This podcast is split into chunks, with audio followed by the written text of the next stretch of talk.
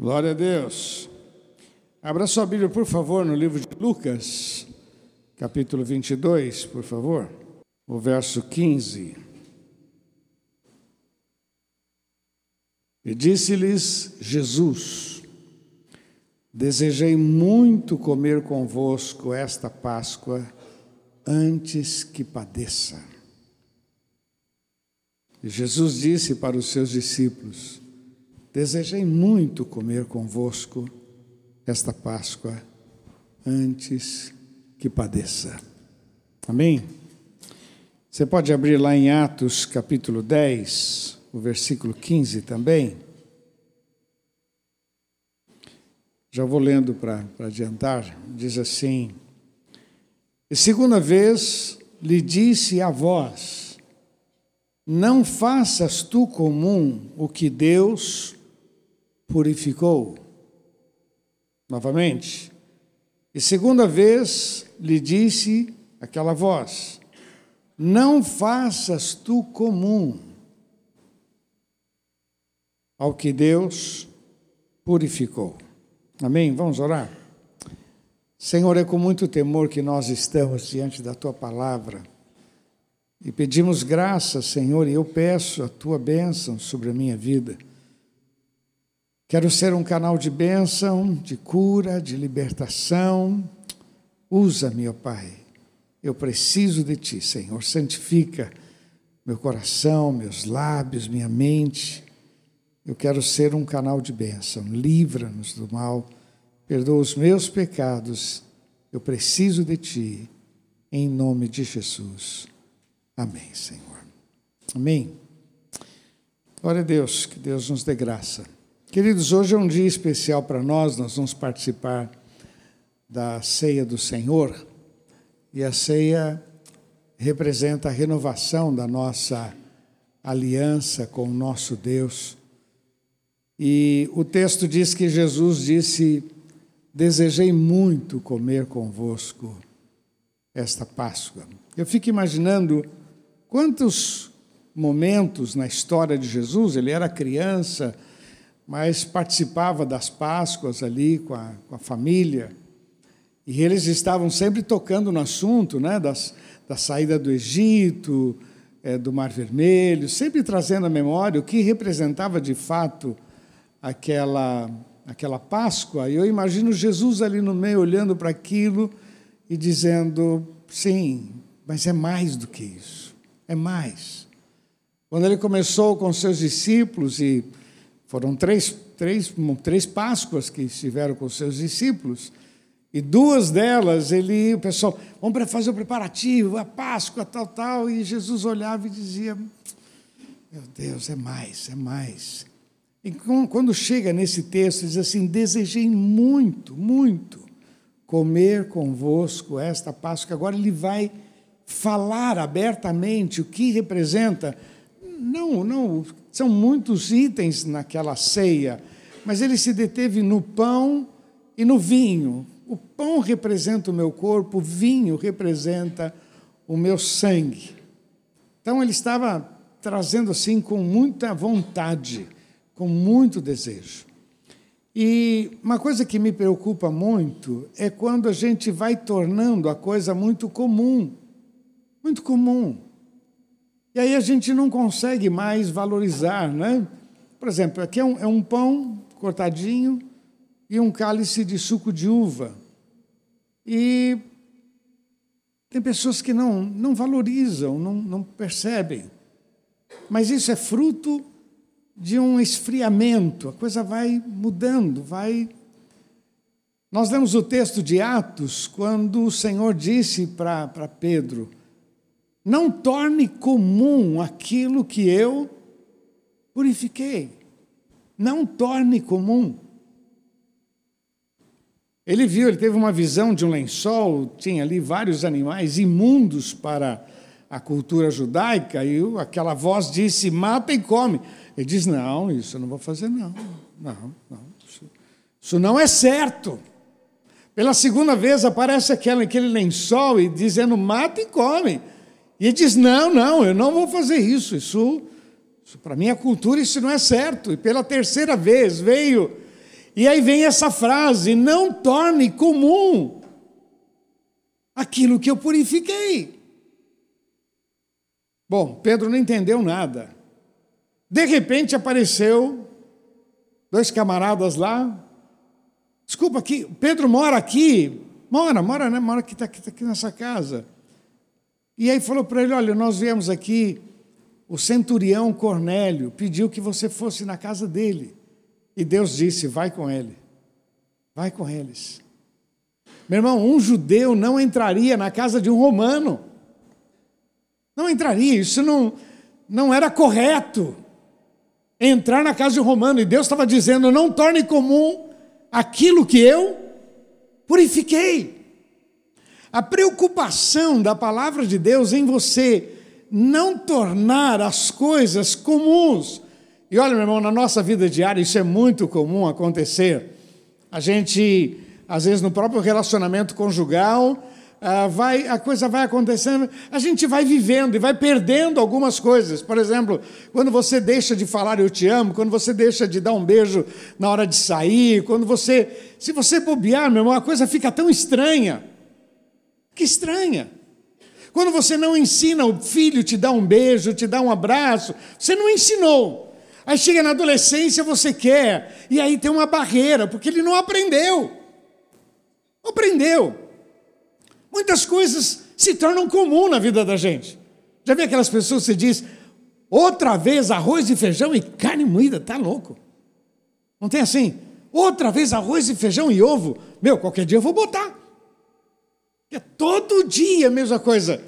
Há um versículo lá no livro de Provérbios que diz assim: que a alma farta pisa o favo de mel. Provérbios 27, 7, né? A alma farta pisa o favo de mel. Quando a pessoa ela já não valoriza mais, ela não percebe. É comum quando alguém morre, aí tem aquele choro, tal, tal. Quer dizer, não valorizou em vida, e agora começa aquela, aquele trauma, eu devia ter feito, devia ter abraçado, devia, devia, devia, mas não fez. A preocupação aqui é que a gente não torne comum algo que para Deus é muito sério. Eu separei aqui alguns exemplos, um deles é esse de Atos capítulo 10, quando Pedro não sabia que ele iria viver uma coisa maior. Você sabe que Pedro foi o primeiro a pregar para os judeus, e ele é o primeiro a pregar para os gentios. Quando Jesus disse lá atrás que ele dava a chave do reino para Pedro, Pedro, você tem, você vai abrir as portas do reino. A gente olha isso aí não entende, mas ele foi o primeiro a pregar para os judeus, e ele é o primeiro a pregar para os gentios. Quando ele ouviu essa frase, não torne tu comum, eu sei que você não entende, mas vai. E aquela família toda foi alcançada, e ali começou o evangelho a entrar também para os gentios. Um outro exemplo que eu peguei aqui foi a questão de, de, de Sansão, lá em Juízes 16, verso 17. Meu irmão, aquele camarada, Sansão, ele era um nazireu, um homem consagrado, desde a sua infância, ele foi consagrado ao Senhor, ele tinha uma aliança com Deus. E nessa aliança com Deus, ele se torna um grande juiz. Tinha força, tinha sabedoria, era um grande homem, mas num determinado momento, ele começa a usar isso em benefício próprio. Ele começa a usufruir da sua força, mas como exibição. Matei, eu fiz, eu sou. Se envolveu com mulheres, e depois se arrebentou, meu irmão. Por quê? Porque ele tornou comum uma coisa que não era dele. A vida que ele deveria viver para Deus, com temor a Deus, usando a força, a capacidade para Deus, ele usou em benefício próprio. E achou que no final ia dar tudo certo. Não vejo mal nenhum. E se arrebentou. Dá dando para você entender, meu irmão? Que nós não podemos tornar comum aquilo que Deus colocou sobre as nossas vidas. Fala para quem está ao seu lado, você é especial. Fala, Deus tem grandes coisas com a sua vida. Mas não torne comum aquilo que Deus purificou. Sabe um outro exemplo que eu separei para você aqui? Está no livro de Gênesis 25, 34, que é a história de Esaú. Quando ele estava com fome e o seu irmão fez lá uma, uma, um guisado, lá, uma sopa de lentilha, e ele chegou com fome e falou: Me dá um pouco desse negócio aí. E ele falou, o Jacó falou assim: ah, me vende a tua primogenitura. E você, eu te dou, te dou da comida. Olha a resposta. Para que me serve a primogenitura se eu estou com fome? Olha, meu irmão, olha. Você sabe o que era ser primogênito? Ele era o herdeiro de tudo. Tudo que o pai tinha conquistado. Ele era o herdeiro de tudo. E ele, de uma maneira tão tola, o que me serve ser primogênito se eu estou com fome? E ele, ele jogou pela janela. Lá no livro de Hebreus, capítulo 12, fala que ele se arrependeu e ele tentou reivindicar aquilo novamente e não encontrou lugar para arrependimento. Sabe quando você torna uma coisa importante, muito vulgar, muito comum? Por exemplo, vir na igreja. Vir na igreja não pode se tornar uma coisa comum. Tem que ser uma coisa apaixonante. A gente tem que vir à igreja para prestar culto a Deus. A gente tem que vir na igreja para celebrar, para agradecer a Deus por tudo que Ele tem feito. A gente tem que vir na igreja com a esperança de encontrar irmãos, pessoas que creem do mesmo jeito. A gente vive num mundo em que as pessoas vivem batendo e é tanta opressão, é tanta gente contrária. A gente vem na igreja, não. Aqui nós temos pessoas de fé. E a fé de um ajuda a fé do outro, o testemunho de um fortalece o testemunho do outro, e assim juntos nós somos muito abençoados. Mas tem pessoas que vai tornando, ah, estou cansado, estou desanimado, estou. Tá, e vai, não torne comum aquilo que Deus santificou. Eu sempre gosto de contar a minha experiência que eu tive de um carro que eu começou a furar muito pneu, era novo no ministério, pneu, fura pneu, fura pneu, fura pneu. Fiquei tão chateado com o carro que eu decidi vender o carro. Porque aquele carro estava me dando uma dor de cabeça tremenda, então vendi o carro. Vendi com dinheiro na mão, vou comprar outro. Veio um irmãozinho, contou uma história, meu irmão. Já ouviu falar no golpe do irmão? Meu irmão contou uma história tão triste que eu peguei e emprestei todo aquele dinheiro. Ele ia me, dever, me devolver daí uma semana, daí um tempinho, ele ia me devolver e foi o golpe. Perdi o carro, perdi o dinheiro, perdi a paz, perdi muita coisa. Depois que eu perdi tudo, eu fiquei pensando: meu problema não era o carro, era só o pneu. Se eu tivesse me esforçado e trocado o pneu, não era o carro, era o pneu. Sabe quando você torna comum, quando você já não pensa mais, não raciocina mais? Olha, é interessante aqui falando sobre Esaú, porque eu queria só lembrar você, Mateus capítulo 4, verso 9, é, tem a seguinte expressão: Satanás disse para Jesus: Se prostrado me adorares, eu te darei tudo. Dá para você entender, meu irmão, que as propostas são, quando Esaú disse o que me vale a, a, primogenitura se eu tenho fome, quer dizer, se tornou uma coisa comum, que é isso? Ir na igreja, não ir na igreja, servir a Deus, não servir a Deus, ler a Bíblia, não ler a Bíblia, sabe, é muito comum, é, nossa, a vida é uma só, tem que mais é viver a vida. Pois é, meu irmão, não torne comum aquilo que Deus purificou. Muitas vezes, meu irmão, nós, nós perdemos as coisas. Eu gosto da palavra predestinação. A palavra predestinação significa predestino. Vamos falar juntos? Predestino. Deus tem um predestino para nós. E nós só vamos viver esse predestino se a gente obedecer. O destino de Deus para nós é a vitória. O destino para Deus para nós é o equilíbrio emocional.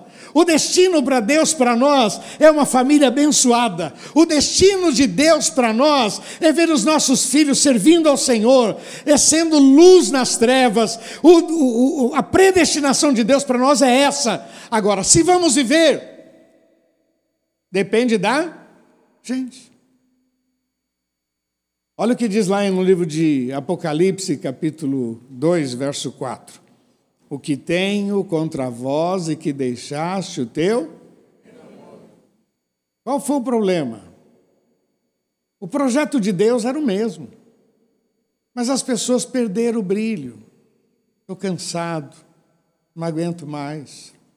Tem gente que perde um bom casamento porque não persevera, torna comum alguma coisa que é muito séria. Perde uma boa proposta, um trabalho. Não, porque eu tenho que levantar todo dia de madrugada, ir para São Paulo.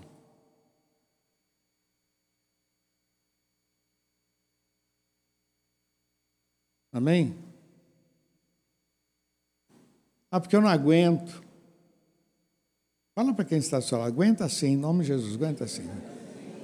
Vai aguentar sim, vai, vai. Vai. Aguenta, porque depois vai vir um tempo bom sobre a tua vida. Aguenta, aguenta agora, aguenta agora. É muito engraçado isso. O camarada sonha com um bom emprego, quando consegue o bom emprego, pouco tempo depois ele já está reclamando que o salário é pequeno, que o ambiente é ruim, que ele não aguenta mais, aquilo que era bênção virou um problema na vida dele. Aonde está o problema? Ele tornou comum aquilo que ele um dia pediu para Deus santificar.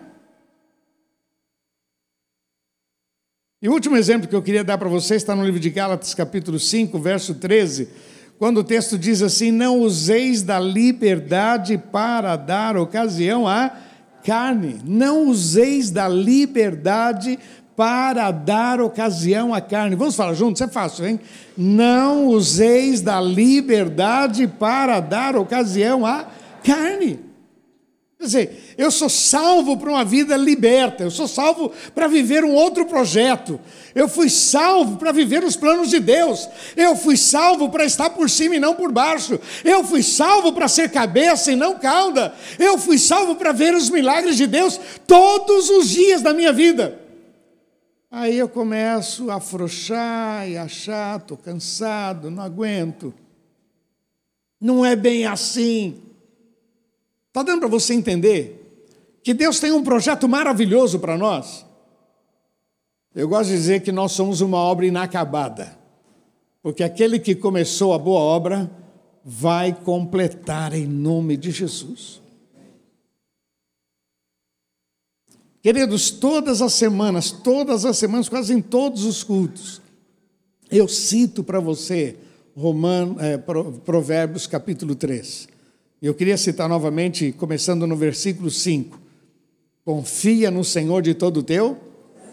Mais uma vez. Confia no Senhor de todo o teu. Não te estribes no teu próprio entendimento. Reconhece-o em todos os teus. E Ele endireitará as tuas veredas. Versículo 7. Não seja sábio aos teus próprios olhos, teme ao Senhor, aparta-te do mal. Meu irmão, isso tem que ser algo permanente na vida da gente.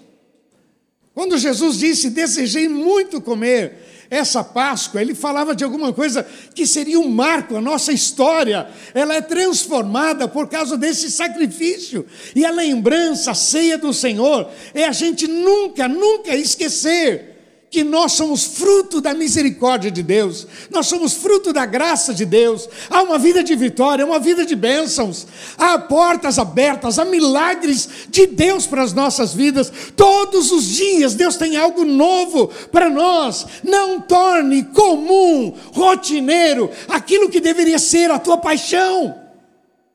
Tem que acordar de manhã já dizendo: Este é o dia que o Senhor fez. Clame, não reclame. Vamos falar juntos? Clame, não reclame. Pode falar isso para quem está do seu lado? Clama, meu irmão.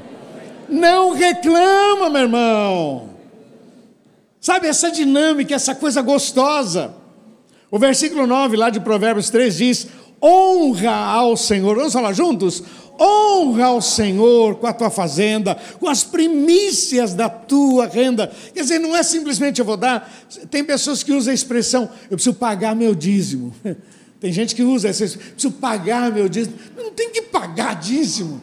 Eu quero honrar, eu quero reconhecer, eu quero celebrar, eu não quero tornar comum algo que é tão sério. Não posso tornar comum.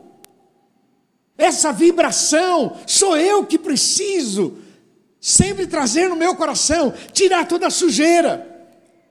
É uma expressão que eu gosto muito, sempre estou dizendo para vocês: o teu entusiasmo determina o teu sucesso. Quando você diz, ah, não sei, não sei, não sei. Vai no retiro? Não sei, não sei. Irmão, vamos lá, não sei. Não, não estou afim. É, vou, vou ver, vou ver. Dá vontade de dar uns tapas, não dá? Irmão, acorda, meu. Vamos, irmão, vai ser bênção. Coloca no teu programa. Olha, vai ter o culto dos homens. Não sei, não sei, não sei. Tu é homem? Então vem. Em nome de Jesus. Amém? Então eu estou apelando já aqui, né? Vem! Em nome de Jesus! Ah, não sei, não sei. Meu irmão, todos aqueles que começam a tornar as coisas comuns, quer seja num relacionamento conjugal, quer seja na vinda à igreja, no trabalho, no dinheiro, olha o salário e diz: Meu, que merreca, meu Deus do céu, como é que pode, né? Ao invés de pôr ali, foi Senhor, olha, põe as tuas mãos em nome de Jesus. Eu te louvo. Me dá inteligência para gastar, me dá sabedoria para multiplicar. Eu te louvo. É só para acordar alguns aí. Não foi combinado, mas valeu. Clame, não reclame não torne comum aquilo que o Senhor purificou. Quero terminar dizendo algumas coisas. Primeiro, tudo que você tem e é vem do Senhor. Vamos falar juntos? Tudo que você tem e é vem do Senhor. Amém? Tudo, põe isso na sua cabeça. Que eu tenho, que eu sou. Quando for reclamar alguma coisa, olha para a tua casa e diz: Meu Deus, quantos milagres aqui dentro de casa. Essa geladeira, essa cama, Senhor, esse chuveiro abençoado. Meu Deus, tudo que eu tenho, tudo vem do Senhor. Reconhece-o em todos os teus caminhos, em nome de Jesus. Segunda questão que eu queria deixar para você é que a tua vida com Deus é o mais importante. Deixa eu repetir. A tua vida com Deus é o mais importante. Vou repetir, você não percebeu a grandeza. A tua vida com Deus é o mais importante. Segunda Crônicas, capítulo 15, verso 2. O profeta disse para Asa: Asa, enquanto você buscar ao Senhor, você vai encontrá-lo. Mas se você o deixar, ele te deixará. O mais importante não eram as conquistas, o mais importante era Deus na vida dele. Aí Jesus traz uma outra linguagem dizendo: buscar em primeiro lugar o reino de Deus e a sua justiça, e todas estas coisas, tudo aquilo que você precisa, tudo será acrescentada. Dá para você entender que o mais importante na nossa vida é o Senhor. É Ele quem dá graça, é Ele quem dá sabedoria, é Ele quem dá inteligência, é Ele quem dá visão, é Ele quem dá a vida. A gente nem tem ideia a quantidade de milagres que o Senhor proporciona dia a dia sobre as nossas vidas livramento, enfermidades, demônios. E a mão do Senhor está sobre as nossas vidas. Não esqueça disso, meu irmão. Na tua vida com Deus, o mais importante é Ele.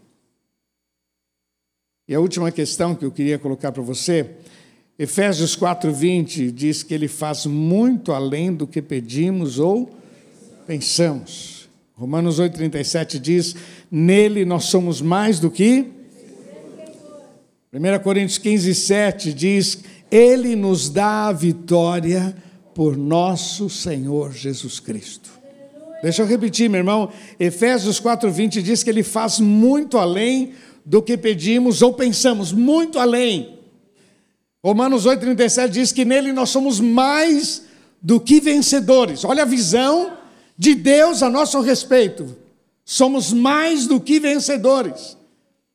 1 Coríntios 15, 57 diz: Ele nos dá a vitória por nosso Senhor Jesus Cristo.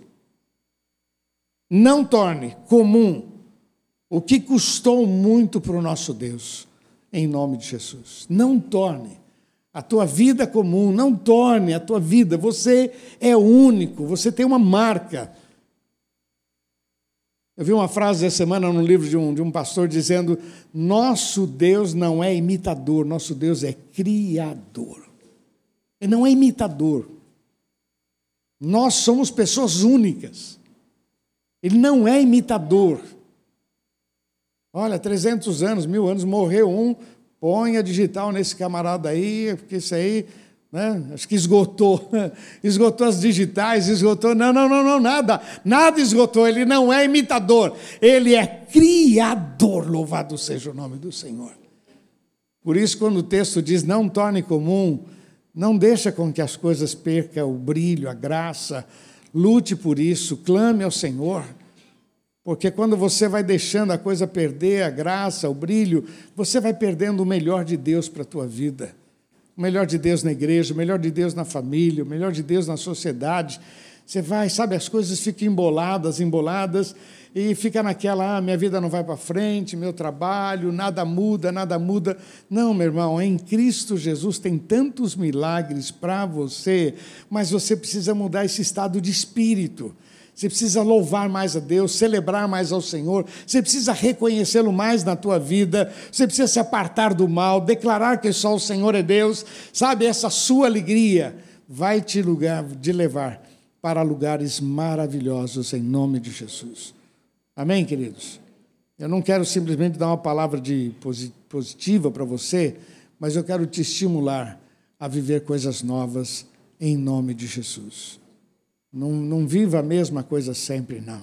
Se prepare para viver coisas maiores em nome de Jesus. Você recebe isso? Vamos ficar de pé? Por favor.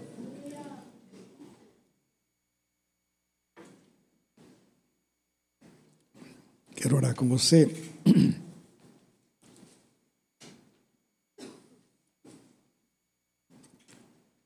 Feche teus olhos.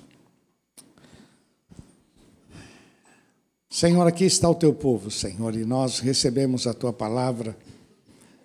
Senhor, nós não queremos tornar a nossa vida com o Senhor comum, uma rotina, todo dia fazer as mesmas coisas, vir à igreja Senhor, a tua palavra diz que o Senhor, a cada dia, tem coisas novas para nós. Tua palavra diz que o Senhor tem vitórias e bênçãos, e o texto diz que nem olhos viram, nem ouvidos ouviram. Senhor, nós temos a convicção de que dia a dia o Senhor manifesta a tua glória sobre as nossas vidas. Nós queremos usufruir de tudo isto, Senhor, e a minha preocupação é que este povo não torne as coisas muito comuns, Vamos tomar a ceia, mais uma ceia, mais um dia.